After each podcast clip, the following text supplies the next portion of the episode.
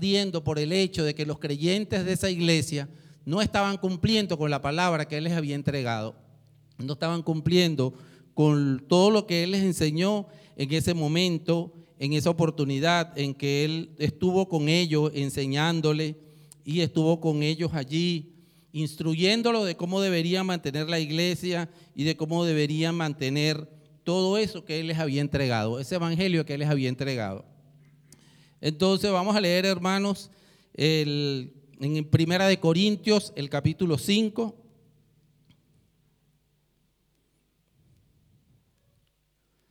Capítulo 5 de la primera carta de los Corintios y leo en nombre de Jesús. De cierto se oye que hay entre vosotros fornicación, y tal fornicación cual ni aún se nombra entre los gentiles, tanto que, ten, que alguno tenga la mujer de su padre. Y vosotros estáis hinchados y no más bien tuvisteis duelo para que fuese quitado de en medio de vosotros el que hizo tal obra. Y ciertamente como ausente con el cuerpo, más presente en espíritu, ya como presente he juzgado al que esto así ha cometido. En el nombre del Señor nuestro Jesucristo, juntaos vosotros y mi espíritu con la facultad de nuestro Señor Jesucristo. En tal se ha entregado a Satanás para que muerte de la carne, porque el espíritu sea salvo en el día del Señor Jesús. No es buena vuestra jactancia. ¿No sabéis que un poco de levadura leuda toda la masa? Limpiad pues la vieja levadura para que seáis nueva masa, como sois sin levadura, porque nuestra Pascua, que es Cristo, fue sacrificada por nosotros. Así que hagamos fiesta, no en la vieja levadura, ni en la levadura de malicia y de maldad, sino en ácimos de sinceridad y de verdad. Os que he escrito por carta que no os envolváis con los fornicarios no absolutamente con los fornicarios de este mundo, o con los avaros, o con los ladrones, o con los idólatras, pues en tal caso os sería menester salir del mundo. Mas ahora os he escrito que no os envolváis en es que no nos envolváis es a saber que si alguno llamando al hermano fuese fornicario o avaro o idólatra o maledicente o borracho o ladrón, con el tal ni aún coméis. Porque ¿qué me va a mí a juzgar a los que están fuera? ¿No juzgáis vosotros a los que están adentro? Porque a los que están fuera Dios los juzgará. Quitad pues a este malo de entre vosotros. Amén. Padre eterno, príncipe de paz. Esta palabra que traigo esta noche es para tu pueblo. Te pido que direcciones, Señor, todo lo que yo diga y hable en esta oportunidad. Que sean mis labios solamente instrumentos, Señor, para que sea tu palabra la que sea predicada esta noche. Te pido, Padre amado, en el nombre poderoso de Jesús, que esta palabra llegue al corazón de tu pueblo. En el nombre de Jesucristo nuestro Señor. Amén. Bueno, hermanos. Aquí vemos en, este, en esta carta que se presentan una serie de situaciones que el apóstol Pablo tiene que resolver. Para él, en este capítulo 5, fue una tarea muy ardua y muy difícil, porque era un pecado bastante grave lo que se estaba suscitando en la iglesia de Corinto. En la epístola empezamos con un espíritu de divisiones que se estaba presentando en esa iglesia.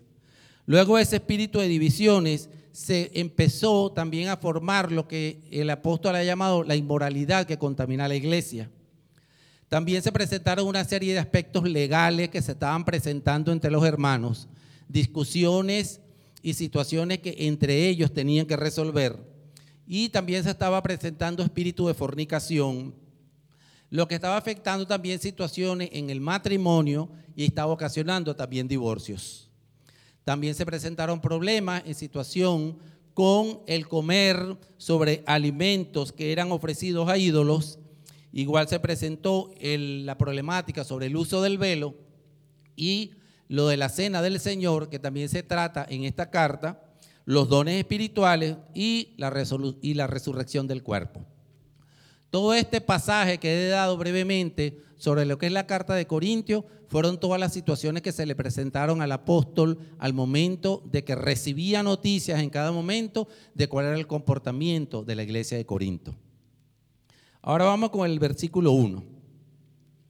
Allí dice en el versículo 1, de cierto se oye que hay entre vosotros fornicación y tal fornicación cual ni aún se nombra entre los gentiles, tanto que alguno tiene a la mujer de su padre. Aquí estamos viendo que el apóstol está hablando muy contundentemente. El apóstol cuando se entera de esto, él no se entera porque era un pecado dudoso o que era posible o no era posible de que se estuviese cometiendo, sino que él estaba claro y estaba ya realmente definido que este pecado estaba dentro de la iglesia de Corinto. Es decir, que un hombre estaba viviendo en fornicación con la mujer de su padre. Un pecado bastante delicado cuando también lo vemos cómo se trata este en el versículo primero que dice que ni siquiera los gentiles conocían de este pecado. ¿Cómo entonces iba a estar este pecado dentro de la iglesia? Vemos cómo el, en Levítico, el versículo 18, el capítulo 18, versículo 8, habla sobre este tipo de, de pecado, habla sobre este tipo de transgresión y señala, la desnudez de la mujer de tu padre no descubrirás es la desnudez de tu padre. Es decir, que este, esta persona que estaba en la iglesia de Corinto y estaba viviendo en fornicación con la, esposa de su padre, estaba viendo y estaba disfrutando inclusive de la misma desnudez de su padre. Por eso ellos consideraron que esto era un incesto, que esta situación que estaba eh, suscitándose dentro de la iglesia de Corinto era un pecado mayor, era un pecado bastante grave y que el apóstol tenía que solventar. Luego vemos y dice en el versículo 2, y vosotros estáis envanecidos, llenos de vanidad o de orgullo. ¿No debería más bien haberlos lamentado para que fuese quitado de en medio de vosotros lo que, el que cometió tal acción? Era un pecado bastante vergonzoso. Pero ¿qué pasa? Que todos los creyentes de Corintio habían consentido este pecado. Ellos no lo atacaron. Ellos no procuraron resolver dentro de la iglesia este, esta situación que se estaba presentando. Por eso cuando el apóstol Pablo recibe noticias de esto, él se preocupa grandemente y es donde él, él comienza a escribir su carta para enviárselo a los corintios, para él poder resolver, a pesar de la distancia, la situación que se presentaba en esta iglesia. Más una iglesia donde él sufrió en demasía para poder instalarla. Él, además de que tuvo año y medio en Corinto, predicando el Evangelio y hablándole a los judíos y también inclusive a los gentiles para poder constituir su iglesia y fundamentar su iglesia. La iglesia que él había fundado, la iglesia estaba en pleno pecado. Más este pecado de la fornicación. ¿Qué es lo que pasa? Aquí vemos cómo el apóstol, al remitir la carta, él se siente abatido, él se siente muy triste, inclusive él en la misma epístola habla de que llora por esta situación, porque él no entendía cómo habiendo dejado su enseñanza, esa enseñanza no se había mantenido, sino que esa enseñanza se estaba perdiendo. Ahora vemos cómo en el capítulo 18 de Mateo, en los versículos de 15 al 17, señala lo siguiente. Por tanto, si tu hermano peca contra ti, ve y repréndele, estando tú y él solos. Si te oyere, has ganado a tu hermano. Mas si no te oyere, toma aún contigo a uno o dos para que en boca de dos o tres testigos conste toda palabra. Si no los oyere a ellos, dilo a la iglesia. Y si no lo oyera la iglesia, tenle por gentil y publicano. Aquí vemos cómo el apóstol inclusive ya en su carta le advertía a ellos que existía la manera para que ellos pudieran resolver el problema. Si bien el que estaba en pecado era el ofensor, también habían ofendido, que era su mismo padre. ¿Por qué? Porque el padre se había divorciado, el padre se había vuelto a casar de nuevo y la mujer con que él se había casado ahora vivía con el hijo. ¿Qué pasa con esta situación? Que al tener la posibilidad de solventar el problema, ellos no lo hicieron. Ellos se avinieron al problema. Ellos aceptaron el problema. Ellos quisieron, ¿verdad?, mantener esto como en secreto para no llevarlo a la luz pública, pero ya todas las personas lo sabían, inclusive los gentiles y los del fuera ya sabían de este pecado que estaba dentro de la iglesia. Entonces, ¿qué es lo que pasa? Que la iglesia de Corintios de aquel tiempo se asemeja mucho a la iglesia contemporánea. ¿Por qué? Porque los mismos pecados, las mismas situaciones que se presentaron en la iglesia de Corintios, también se están presentando en la iglesia contemporánea. Pero ¿qué es lo que pasa? Que han querido meter en la iglesia el modernismo, han querido meter en la iglesia otras cosas, han querido meter en la iglesia sistemas o aspectos mundanos para darle a la iglesia como un atractivo para que las iglesias se llenen de creyentes o se llenen de feligreses o se llenen de un pueblo que no es un pueblo, auténtico ni es un pueblo genuino, sino que es un pueblo que están llamando por otros aspectos reales, que no es el conocimiento que nuestro Señor Jesucristo dio en todo su peregrinar por la tierra. Ahora estamos viendo las iglesias modernas.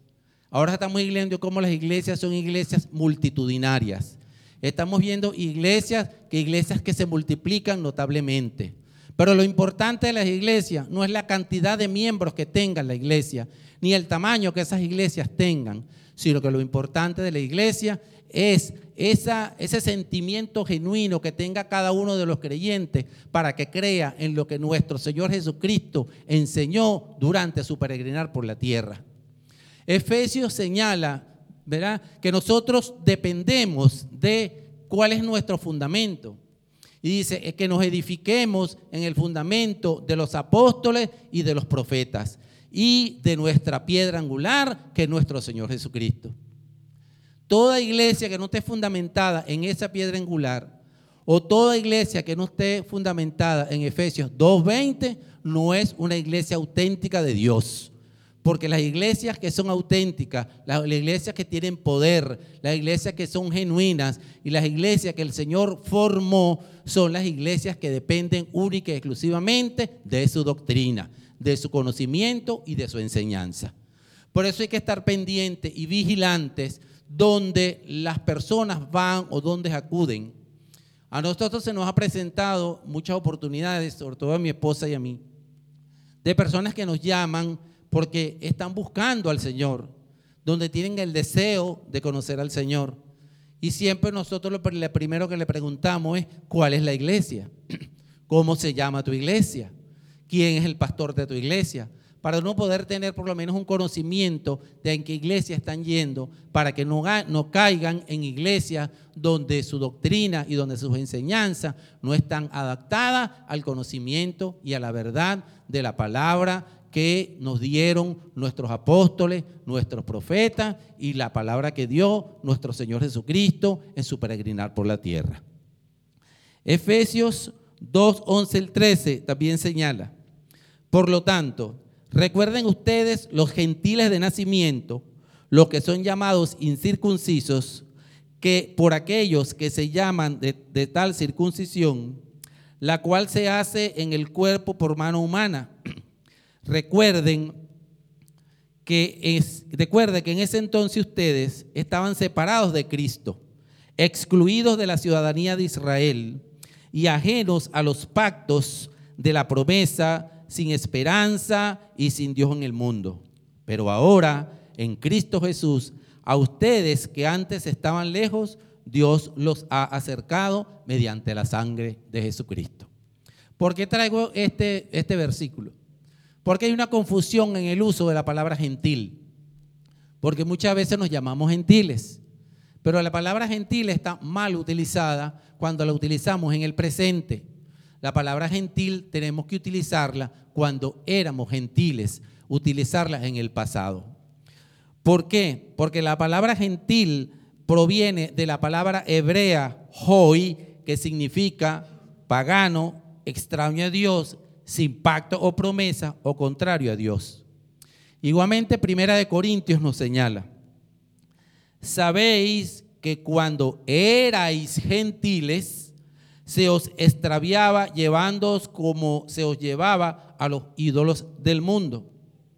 Y Efesios 2, 11 al 13 nos señala, por tanto, acordaos de que en otro tiempo vosotros los gentiles, en cuanto a la carne, eran llamados incircuncisos por la llamada circuncisión hecha con mano en la carne. Por eso, nosotros debemos estar claros que cuando hablemos de gentiles, no podemos hablar de que somos gentiles, sino que fuimos gentiles. Y desde el momento que nosotros aceptamos a nuestro Señor Jesucristo como nuestro Señor y nuestro Salvador, nosotros ya esa ciudadanía de gentiles la dejamos fuera y nosotros entramos en la ciudadanía con nuestro Señor Jesucristo, es decir, que pasamos a ser hijos de Dios y nuestra ciudadanía está en los cielos. No podemos nosotros quedarnos con ese conocimiento, con esa con ese eh, espíritu en pensar que nosotros somos gentiles. Nosotros dejamos de ser gentiles desde el momento en que la sangre preciosa de nuestro Señor Jesucristo nos cubrió, nos limpió, nosotros nos arrepentimos de todos nuestros pecados, los aceptamos a Él como nuestro Señor y Salvador, creemos que Él murió en la cruz, que al tercer día resucitó y que está sentado a la diestra y a la poder del Señor en el cielo. Aclarado esto, seguimos con lo que se refiere al versículo 3. El versículo 3 señala, ciertamente yo como ausente en cuerpo, pero presente en espíritu, yo como presente he juzgado a este ¿Qué tal cosa ha hecho? Él estaba en espíritu en Corinto. Él no estaba presente. Y por eso escribió la carta. Y por eso ya yo estoy en espíritu con ustedes. Y ya yo en espíritu, ya yo he juzgado a este que cometió este delito. Si él ya lo juzgó, ¿verdad? Porque él está claro de que el delito que él había cometido era un, era un delito público, era un delito flagrante, era un delito que todo el mundo lo conocía eso tenía que haberlo juzgado la iglesia de Corinto. No tenía que haber esperado que Pablo se enterara de esta situación para remediar el problema o para buscar la forma de cómo sacar a esta persona que estaba cometiendo el pecado de fornicación y de incesto para que no dañara la iglesia, no dañara el resto de los creyentes que estaban en la iglesia, más cuando este delito, más cuando este pecado ni siquiera era aceptado por los que estaban fuera, ni siquiera estaba aceptado por los que estaban fuera en el mundo. El versículo 4 y el 5 señala, en el nombre de nuestro Señor Jesucristo, fíjense lo que les dice, atentos aquí hermanos, en el nombre de nuestro Señor Jesucristo, reunidos vosotros y mi espíritu, con el poder de nuestro Señor Jesucristo. El tal sea entregado a Satanás para destrucción de la carne, a fin de que el espíritu sea salvo el día del Señor Jesús. ¿Qué le está diciendo Pablo a los creyentes de Corinto? Parece fuerte lo que el apóstol le está diciendo. O sea, entreguélo a Satanás. ¡Wow! Vamos nosotros a entregar este, este hombre a Satanás. Pero no son ellos los que lo iban a entregar. Ellos tenían que orar y hacerle la entrega al Señor Jesucristo para que fuese el Señor Jesucristo el que se lo entregara a Satanás. Ese es el procedimiento. ¿Por qué? Porque tenían que erradicar la carnalidad que existía dentro de la iglesia de Corinto. Fíjense que aquí es fuerte cuando dice entreguenlo a Satanás, pero eso lo dice la palabra. Eso no lo estoy diciendo yo, eso lo dice el apóstol en su epístola. Pero hay casos donde la palabra ha ordenado que determinada persona o determinado hermano sea entregado a Satanás. Si vemos el caso, el primer caso, en Job 1.12, el, diablo se le presentó a, a Jesucristo y le dijo, ¿tú crees que este hombre te ama tanto? ¿Tú crees que él realmente va a estar sano, santo, si tú le has bendecido notablemente, si tú le has dado grandes riquezas, si tú le has dado poder, si tú le has dado una hermosa familia? ¿Y qué le dijo el Señor? Satanás le dijo, entrégamelo. Y el Señor le dijo en el 12, muy bien, le contestó el Señor. Todas sus posesiones están en tus manos, con la condición de que a Él no le pongas la mano encima. Es decir, que Él tenía la posibilidad de quitarle todo lo que Job tenía, pero no podía quitarle su vida. Es bueno saber que por lo menos nosotros estamos en las manos del Señor y que nosotros, el enemigo o Satanás, no nos puede tocar si el Señor no lo autoriza. Eso es gratificante. Pero ¿hasta dónde nosotros podemos pensar qué pasa si el Señor autoriza, ¿verdad? Que Satanás toque a alguien.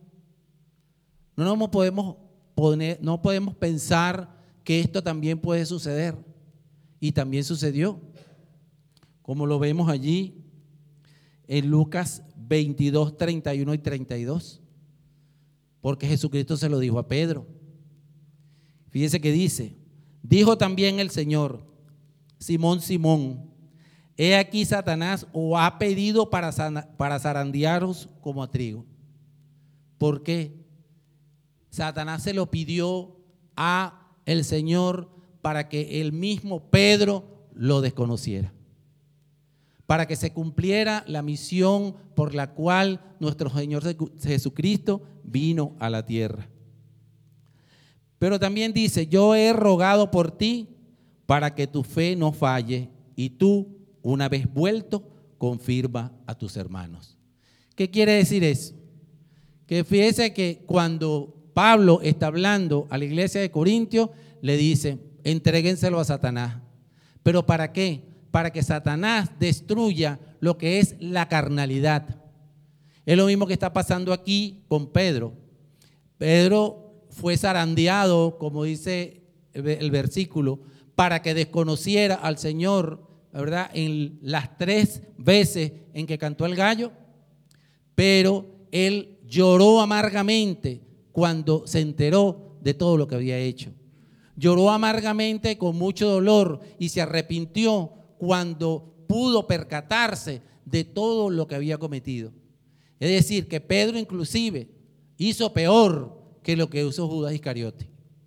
Porque Judas Iscariote lo vendió, pero también Pedro lo desconoció. Las veces que los que estaban en la hacienda de los sacerdotes y les preguntaron, tú eres Galileo porque tú hablas como él, él dice, yo no lo conozco, yo no sé quién es. Él lo desconoció cuando momentos antes le había dicho, ¿verdad? Que él iría hasta la muerte con él si fuera necesario. Y vemos en 1 de Timoteo 1:20 como también el apóstol Pablo allí señala que estos dos hermanos se le van a entregar a Satanás. ¿Por qué? Porque estaban blasfemando en contra de la iglesia. Y dice, de los cuales son Himeneo y Alejandro, a quienes entregué a Satanás para que aprendan a no blasfemar. Entonces, hermano, ¿qué es lo que pasó con la iglesia de Corintios? Que la iglesia de Corintios, al avenirse con ese pecado, al avenirse con este Señor, inclusive, aceptó que todo esto sucediera. Y al aceptar que todo esto sucediera, estaba afectando a toda la iglesia. ¿Por qué? Porque no era solamente por el hecho del pecado en sí, o no era por el hecho de la conducta, sino del ejemplo y del testimonio que la iglesia estaba dando para los mismos creyentes y para inclusive los que estaban fuera de la iglesia. Hay pecados que se presentan que no son pecados flagrantes. Hay situaciones que se presentan en donde el pecado se ha llamado como un pecado dudoso. Cuando nosotros no tenemos a ciencia cierta conocimiento de que un pecado existe, nosotros como creyentes no somos quienes para juzgar ese pecado. Nosotros somos quienes para juzgar a un hermano o a otro. Ahí tenemos la fórmula que le acabo de leer, donde se señala cómo nosotros debemos actuar cuando un hermano peca contra alguno de nosotros. Pero ¿qué pasaba en la iglesia de Corintios? ¿Con quién estaba pecando inclusive este fornicario? Con su propio padre. Entonces, si la iglesia hubiese tomado la decisión de atacar el pecado, si hubiese tomado la decisión de que ese pecado fuese erradicado de la iglesia, el apóstol Pablo no se hubiese visto en la necesidad de escribir la epístola y no, se, y no hubiese estado en un fragrante, permanente sufrimiento de todo lo que él sentía al ver que la iglesia que él había creado al ver que la iglesia que él había fundado se estaba desmoronando. ¿Por qué se desmoronaba la iglesia? Por lo, como lo vimos en los capítulos anteriores, sobre todo lo del capítulo 4, por un espíritu de división. Después de este espíritu de división viene el espíritu de fornicación y el espíritu de adulterio. Y luego vienen otras situaciones que son aspectos legales. Y así todo lo que estaba pasando en la iglesia de Corinto, que es la serie que vamos a estar viendo durante todos estos estudios bíblicos. ¿Cómo se puede sentir el apóstol después de haber luchado por su iglesia y ver todos los pecados en que la iglesia estaba incurriendo? Pero bueno, allí vamos a ver qué pasa y qué dice el versículo 6. No es buena vuestra jactancia ¿No sabéis que un poco de levadura leuda toda la masa? ¿Qué es la levadura? La levadura es un hongo que se le coloca a la masa. Y ese hongo comienza a cumplir su función allí y empieza a contaminar toda la masa.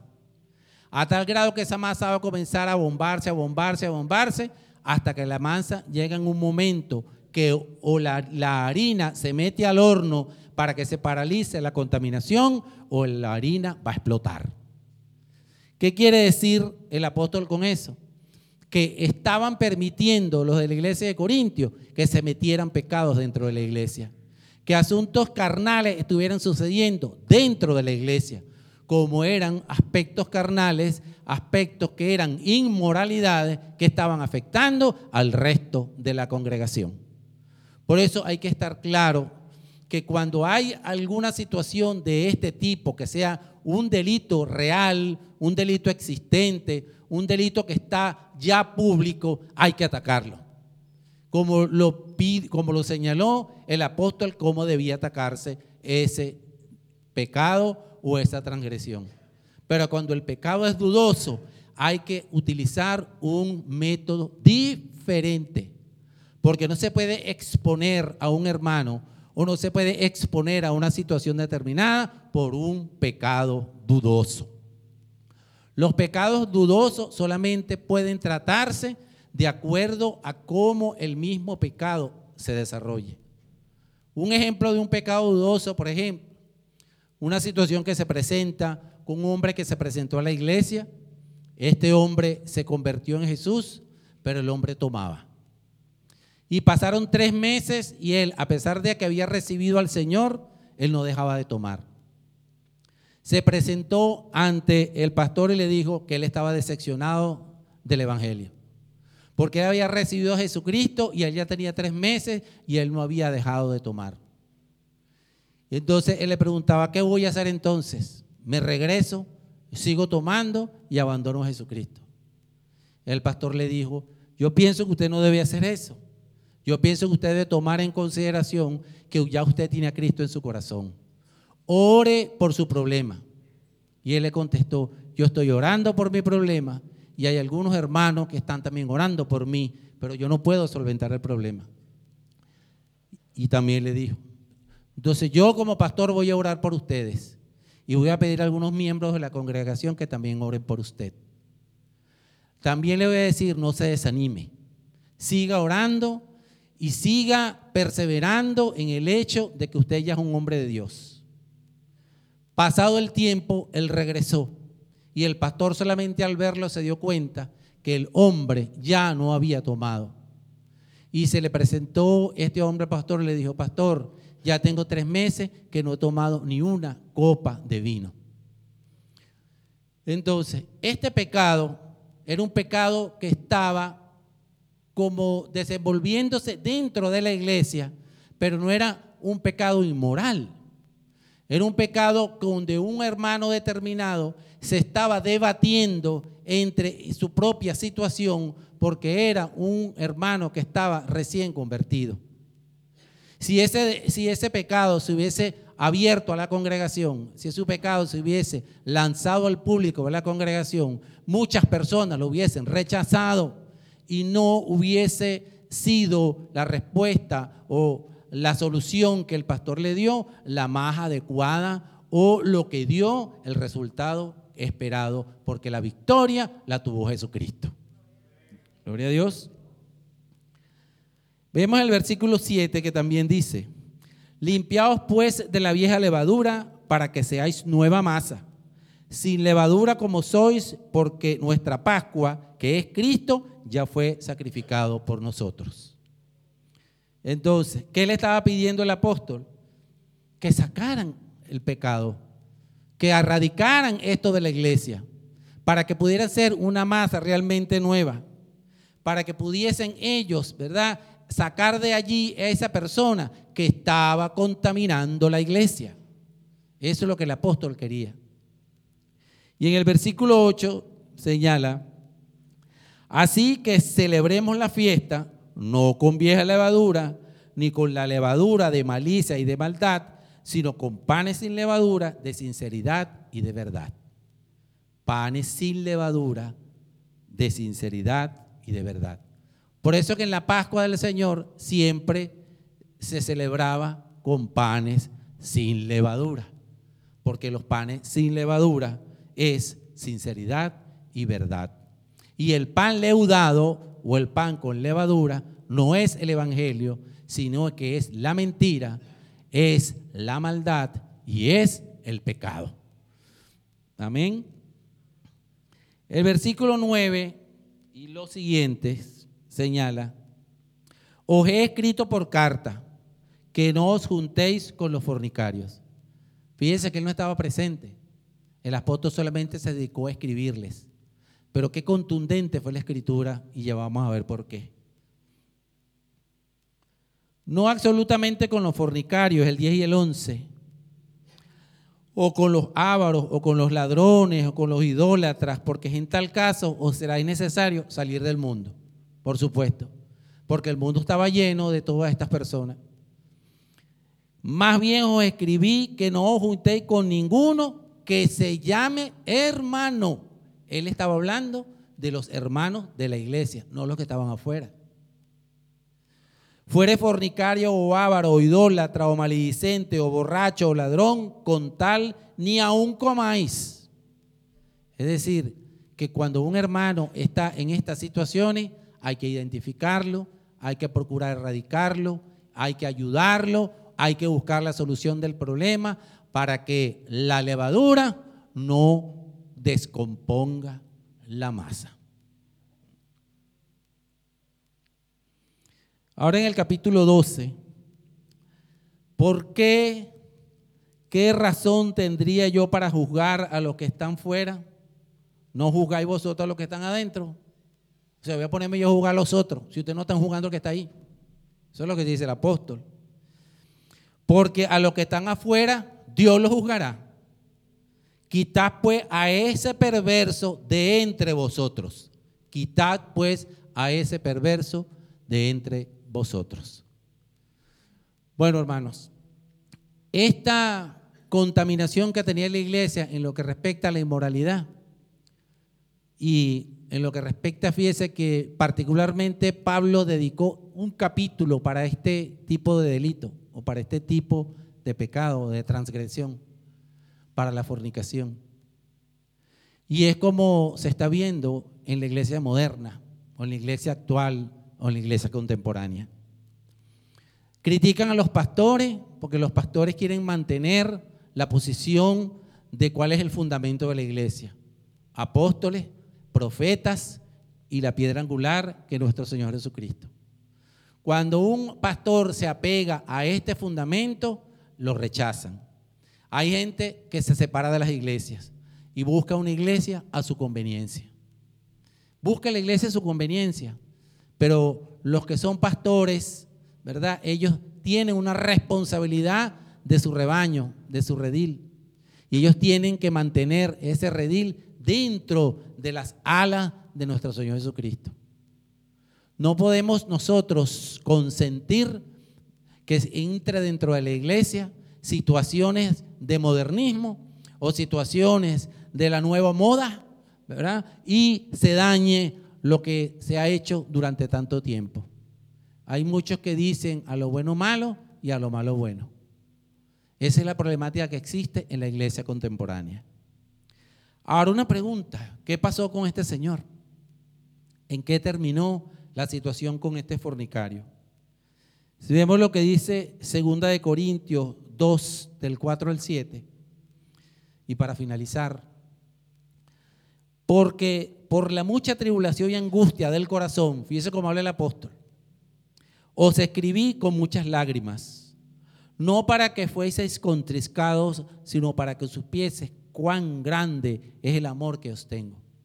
O sea que a pesar de todo lo que ellos estaban haciendo, a pesar de que ellos estaban apegando a un pecado, Él les decía que los amaba y que eso le daba a Él tristeza y lágrimas y lloro. Pero a pesar de eso, Él los reprendía con fortaleza, con firmeza. Pero si alguno me ha causado tristeza, no me la ha causado a mí, a mí solo no me lo ha causado, sino en cierto modo, por no exagerar, a todos vosotros. Le basta a tal persona esta represión hecha por muchos. Así que, al contrario, vosotros más bien debéis perdonarle y consolarle para que no sea consumido de demasiada tristeza. Eso quiere decir que el hombre se arrepintió, porque ahí lo está diciendo el apóstol. Él se arrepintió y él le dice, ¿verdad? Que ustedes, yo lo estoy escribiendo para que ustedes, a pesar de todo lo que ha pasado, los amo. Y a pesar de ese amor que yo tengo, yo tengo que ser fuerte porque yo tengo que preservar el Evangelio. Sin embargo, yo le pido a ustedes que no sean tan fuertes con Él, porque si no la tristeza lo va a consumir, porque Él se ha arrepentido. Si los músicos me ayudan para terminar. Y segundo de Corintios 7:12, señala allí el apóstol, así que a pesar de que les escribí, no fue por causa del ofensor ni del ofendido, sino más bien para que delante de Dios se dieran cuenta por ustedes mismos de cuánto interés tiene en nosotros. Es decir, que el apóstol no le importaba el ofendido, ni no le importaba si era el hijo o si era el padre, sino que era su iglesia. Él le importaba la iglesia de Dios. Lo que el Señor Jesucristo había enseñado durante toda su doctrina y durante todo su conocimiento. Por eso, hermanos, tenemos que estar vigilantes cuando, cuando evangelicemos. Tenemos que estar pendientes cuando alguien nos llame. Tenemos que estar pendientes cuando alguna persona está en la búsqueda de nuestro Señor, ¿a dónde lo vamos a enviar y qué consejo le vamos a dar? Tenemos que estar pendientes que si es nuestra familia, que si son nuestros amigos, que si son aquellas personas que están buscando el apoyo de nosotros, porque si buscan nuestro apoyo porque sienten confianza en que nosotros lo podemos ayudar, tenemos que enviarlo en una iglesia de Dios. Una iglesia donde prevalezca la doctrina de los apóstoles y de los profetas. Que la piedra angular que nuestro Señor Jesucristo es y el conocimiento y su doctrina en las iglesias de Dios, que en la iglesia donde vayan esa doctrina y esa enseñanza se mantenga. Porque si no es así, hermano, en la iglesia contemporánea, en las iglesias que están naciendo, en estas iglesias que se están multiplicando, hay mucha, mucha idolatría sobre otras cosas y hay mucha apostasía. Entonces nosotros tenemos que estar claros en que además de que somos cristianos, nosotros somos guías y somos maestros de todos aquellos que en cualquier momento están recibiendo de nosotros algún consejo o nos están pidiendo un apoyo. Esta iglesia se ha caracterizado por ser una iglesia de milagros. Esta iglesia se ha caracterizado por una iglesia donde se siente que el Espíritu Santo rebasa cuando estamos aquí. Aquí se han hecho muchas sanidades. Aquí se han hecho muchos milagros. Y esos milagros, esas sanidades se dan porque estamos en una iglesia de poder. Porque estamos en una iglesia que se fundamenta en los apóstoles en los profetas y en la piedra angular que es nuestro Señor Jesucristo. Eso es lo que le da la fortaleza a la iglesia. Y eso es lo que le da la fortaleza a cada uno de los miembros. Por eso le demos gracias, hermanos, de que estamos en esta iglesia. De que Dios sustenta esta iglesia. De que Dios está permanente en esta iglesia. Y que Dios siempre se ha manifestado de distintas formas. ¿Por qué? Porque Dios siempre se manifiesta por caminos en que ni siquiera nosotros conocemos. Recuerde que los pensamientos del Señor no son los nuestros. Nosotros podemos tener nuestros pensamientos, pero el Señor tiene los suyos. Y cuando nosotros sentimos que el Señor no nos responde, no creamos que Él, que Él no nos está respondiendo, sino que Él nos está encaminando para una situación mucho mejor. Porque lo que quiere es el bienestar para sus hijos porque lo que quiere es el bienestar para su pueblo. Si nos ponemos hermanos de pie, por favor.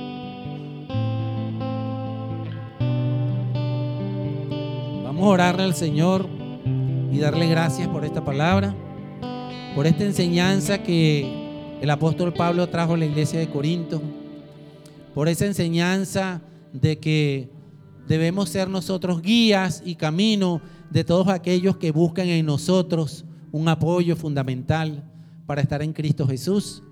Que seamos nosotros esa fortaleza para que todo aquel que busque de Jesús consiga un camino real, que sea el camino, la verdad y la vida. Amén.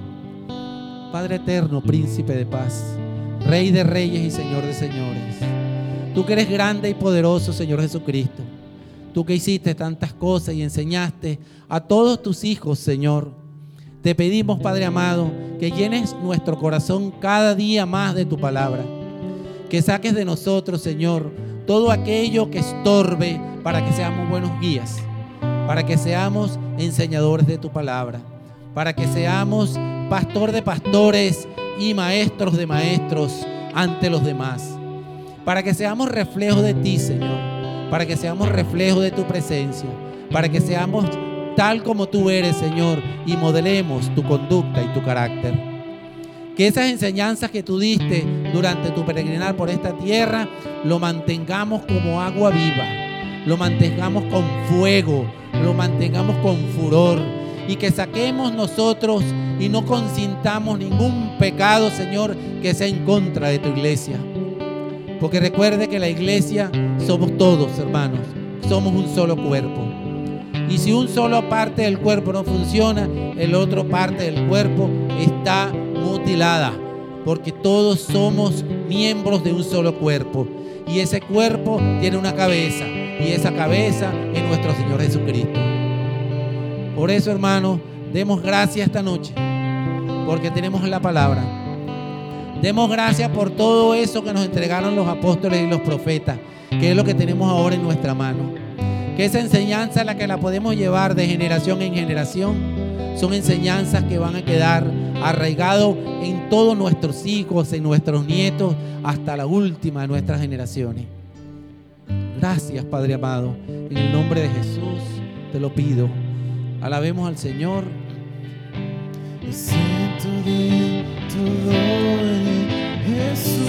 Alabemos al Señor, Gracias, Padre Santo, Dios de Israel. Tú que eres bueno, glorioso y misericordioso. Tú que eres alfa y omega, y siempre será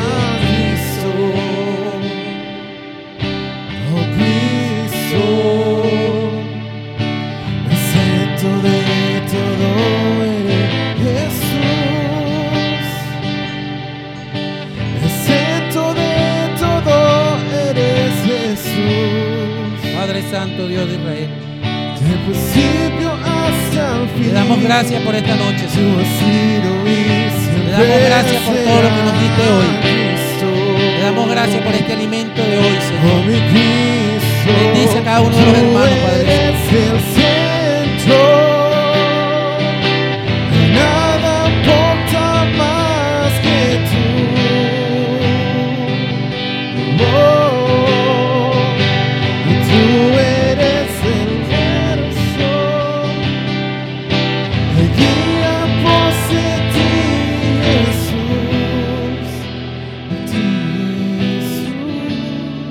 eterno, llévanos en bien a nuestros hogares, Señor. Envía ángeles protectores, guardianes celestiales que se posen a nuestro alrededor y nos acompañen a esta casa, Padre Santo. Llévanos en bien, Señor. Que ninguna piedra, ningún obstáculo se nos presente en el camino. Que seas tú guiando, Señor. Que seas tú abriendo todo paso para que lleguemos a nuestros hogares en paz y en tranquilidad. Mantén esta palabra en nuestros corazones, Señor, y que la llevemos siempre presente y que guiemos a todo el que tengamos que guiar en tu nombre, Jesucristo. Gracias, Padre amado. Bendiga a su hermano, bendiga a su hermana. Vamos a bendecir también las ofrendas de esta noche. Padre Santo, te damos gracias por lo que van a ofrendar esta noche, Señor. Bendice su mano, Padre Santo. Bendice todo lo que vayan a entregar este, hoy, en esta hora, que lo han honrado para ti. En el nombre de Jesús, Señor. Y gracias por tu presencia en esta tu iglesia de Dios. Amén y amén. Gloria a Dios.